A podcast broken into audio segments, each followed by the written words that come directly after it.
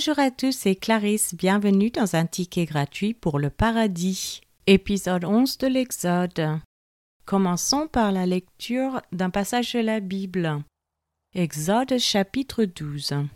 L'Éternel dit à Moïse et à Aaron dans le pays d'Égypte. Ce mois-ci sera pour vous le premier des mois, il sera pour vous le premier des mois de l'année.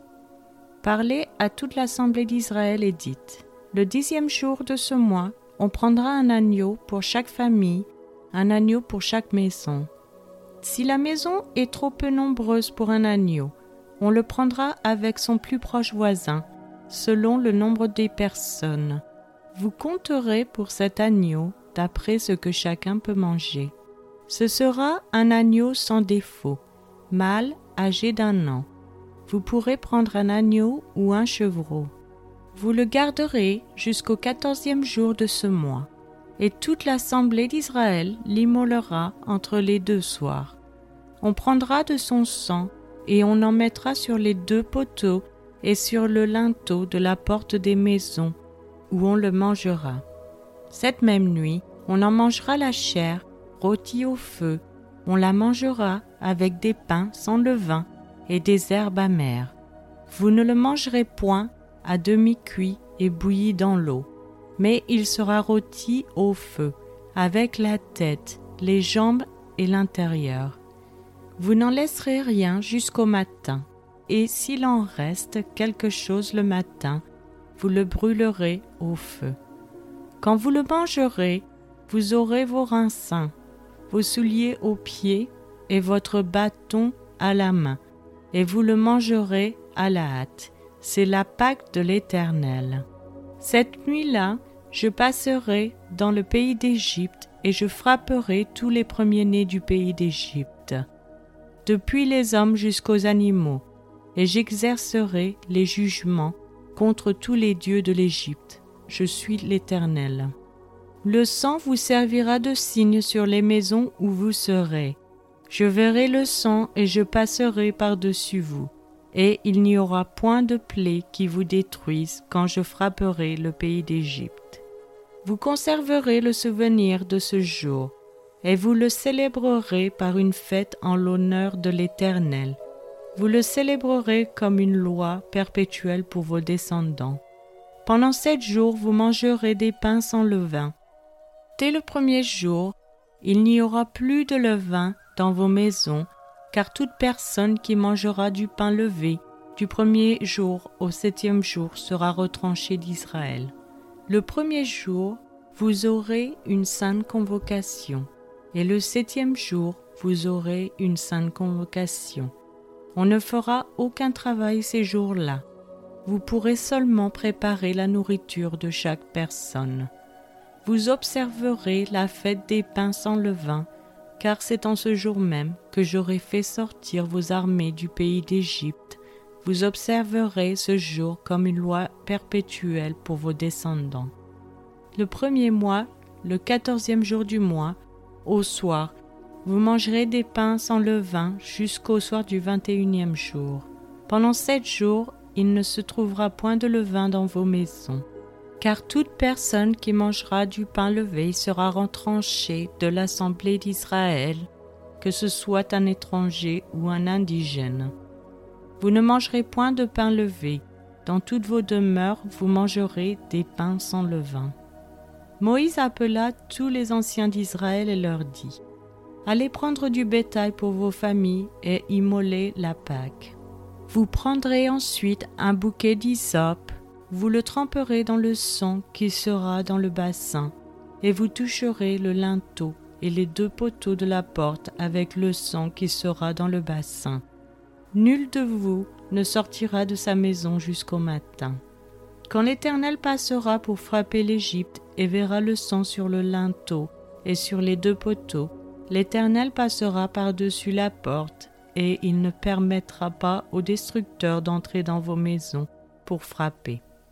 Vous observerez cela comme une loi pour vous et pour vos enfants à perpétuité. Quand vous serez entrés dans le pays que l'Éternel vous donnera, selon sa promesse, vous observerez cet usage sacré. Et lorsque vos enfants vous diront Que signifie pour vous cet usage?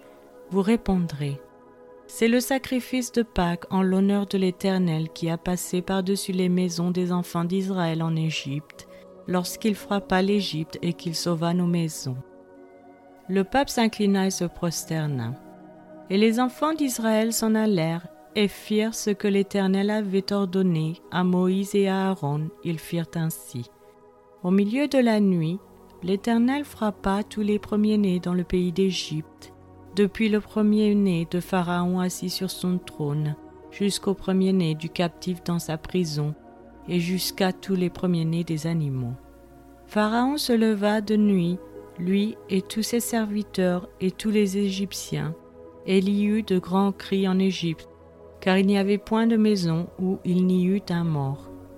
Dans la nuit même, Pharaon appela Moïse et Aaron, et leur dit, Levez-vous, sortez du milieu de mon peuple, vous et les enfants d'Israël. Allez, servez l'Éternel comme vous l'avez dit. Prenez vos brebis et vos bœufs, comme vous l'avez dit. Allez et bénissez-moi. Les Égyptiens pressaient le peuple et avaient hâte de le renvoyer du pays car ils disaient Nous périrons tous. Le peuple emporta sa pâte quand elle fut levée.